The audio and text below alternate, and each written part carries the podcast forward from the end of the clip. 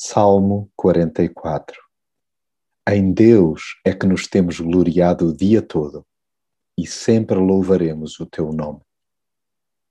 Quando as coisas estão a dar para o torto, é de capital importância continuar a conversar com Deus. Insistamos em dialogar com Ele, ainda que não entendamos patavina do que nos esteja a acontecer.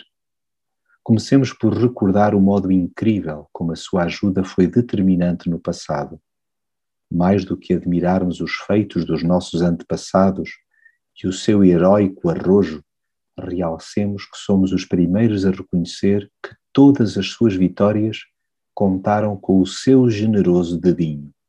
Foi pelo teu grande poder e pela tua presença, porque tu lhes tinhas amor. Mais, reiteremos o seu domínio sobre a nossa vida recordando que nós próprios temos sido agraciados com a sua cobertura. Manifestemos-lhe a nossa permanente gratidão por nos ter trazido até este ponto, admitindo que tal se deve não à nossa destreza, mas exclusivamente à sua bondade. E assim como lhe dizemos abertamente, sem bajulações, como nos comove o seu favor, assumamos igualmente o quanto nos intriga a sua misteriosa ausência em certas horas de extremo aperto. Não escondamos que nos parece estarmos a caminhar sozinhos e que, inclusive, nos dá a sensação de termos sido abandonados às mãos de gente grotesca.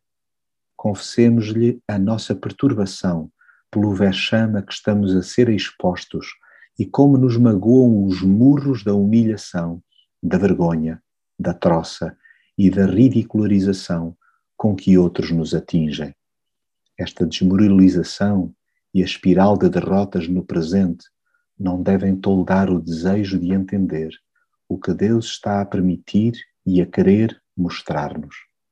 É que as feridas e as cicatrizes que carregamos não são necessariamente fruto da nossa rebeldia, mas podem muito bem ser a prova da nossa fidelidade num mundo que está de costas voltadas para Deus. Identificando-nos com Ele sofremos naturalmente na pele o preço de sermos privilegiadamente suas ovelhas. Resta-nos, pois, partilhar com Deus o estado lastimoso em que algumas vezes nos encontramos e balbuciar: Levanta-te e vem ajudar-nos, salva-nos pelo teu amor.